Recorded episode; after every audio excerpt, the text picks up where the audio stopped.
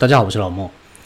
最近啊，全球的资本市场开始技术面反弹，那基本上所有产跌一大段的商品都有一些反弹的行情，像是美股、台股、加密货币都有开始出现一些些行情。而身边啊，最近有一些一直看空的朋友，他们其实是没有参与这一次的反弹行情的。不过他们其实最近啊，也被新闻轰炸的心里有点动摇。因为新闻上啊，天天都在讲说 Q2 的财报，诶有多好多好，通膨又见顶啊，今日的涨停个股又有多少，让有一些交易的朋友们其实有产生一种不太甘愿的一些心态，总觉得说少赚不开心。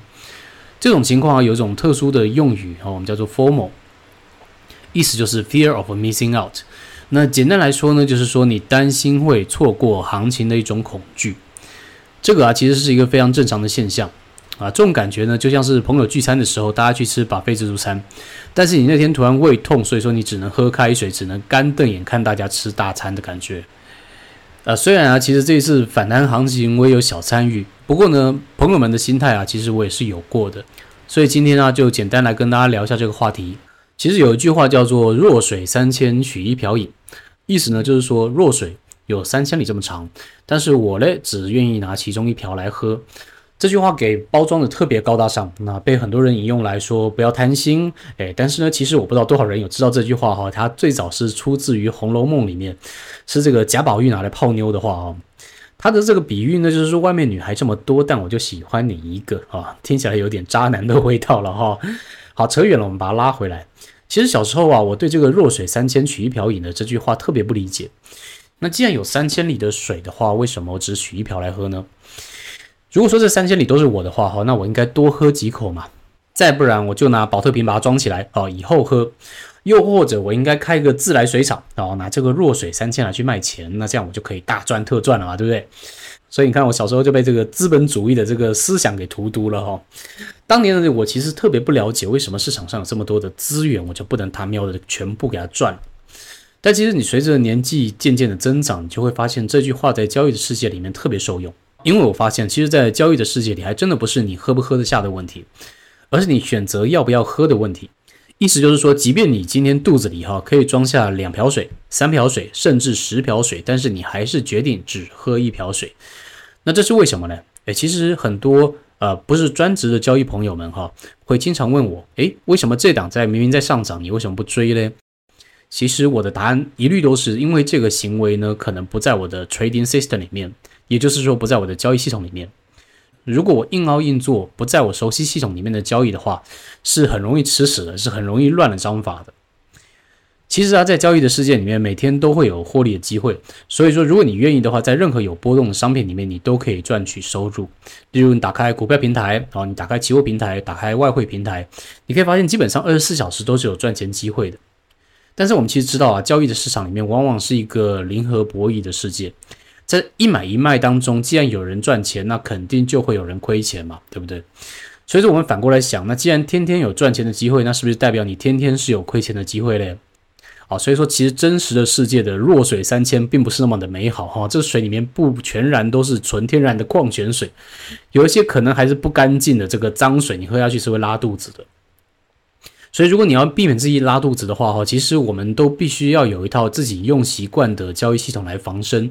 那这个交易系统里面呢，一定要包含你习惯的买法卖法啊，停损点、停利点的设定啊，用你自己习惯的交易系统，你可能没有办法每次都不拉肚子，但是因为你习惯了，所以你总是可以在你喝到第一口不太对劲的时候，哦，你就可以直接把水给吐出来。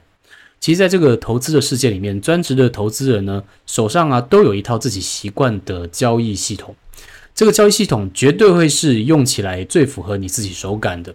那每个人的交易系统呢，可能都会有一些些不一样。那多多少少会有一些克制化。那例如说，同样可能是买突破，那有人可能会加入 MACD 的判断，那有人可能会加入基本面的判断，或多或少可能都会有一些些不一样。所以说，你让这个交易者临时换一套方式来交易的话，他也许还是可以获利，但是你可以可想而知，就是他很大程度会用不顺手。那用不顺手的话，对停损停利的反应，整个的判断都会延迟。那像这样的情况，其实会大大影响它的表现。所以说亏损啊、拉肚子的这些机会，也就会随之而上来。那我们换位思考一下，那假设今天你有两档可以交易，一档呢是你习惯的买法，一档是你完全不懂的买法。那请问你会选择哪一种嘞？其实我相信哦，大多人肯定会选择习惯的买法啦。那当然，如果你今天资金够多，又有精力可以顾的话，那两档都买啊，其实是无伤大雅。不过，当一整个行情都是你不习惯的买法的时候嘞，哎，这种极端的情况，当你没有得选，请问你会怎么做？其实这种时候你有三个选择，第一个是不做，另外第二个是硬做，另外第三个是学着做。如果换作是我的话哈，我不会硬着冒这个巨额亏损的风险来去做一个自己不习惯的交易，我会选择用小小的部位哈来去学着做。因为呢，也许这样子的交易经验可以更完善我现在自己的系统，保留下我更大的机会成本。等到天时地利人和都在我这边的时候，再把握住属于我的大行情。而在这个之前呢，我要做的是不断磨练、不断完善我的交易系统，让我的交易系统更完美化。我身边啊，其实有一位大哥，他其实是价值投资的高手，他就是一个绝佳的例子。他只做自己研究透彻的公司。哦，从财务健康、公司潜力、哦经营班底，他都要摸得清清楚楚、明明白白才去投资。而且我最佩服他的地方，哦，不只是他选股的功力，而是他选择不做的定力。每次我跟他聊起这个盘面主流的时候啊，他总是没有那么感兴趣，因为这些被资金冲上去的标的，基本上就不会是他研究的对象。他其实也知道啊，频率高的 trading 也许可以赚得更多。那比起了解这件事情，当然了解更多的呢是他自己。因为他知道他自己的性格最适合就是用他现在这一套，不要多想，不要多被外界的资讯干扰。你可以收集外面对你有利的一些资讯，然后来慢慢完善你的系统。但是你不该被他干扰，来去做一些你自己不该做的事情。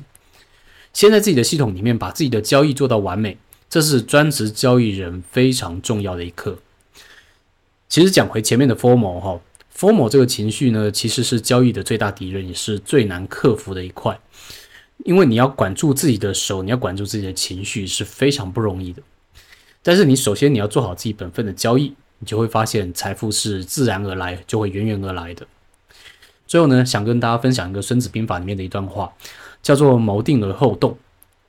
其实很多人都知道这一句话，但是应该不是所有人都知道后面还跟着另外一句话，叫做“知止而有得”。意思呢，就是说在合适的时候收手，才会有所收获。好，那这就是今天的节目。如果你喜欢的话，麻烦帮我们动动手指，按个订阅、分享。我们下礼拜再见。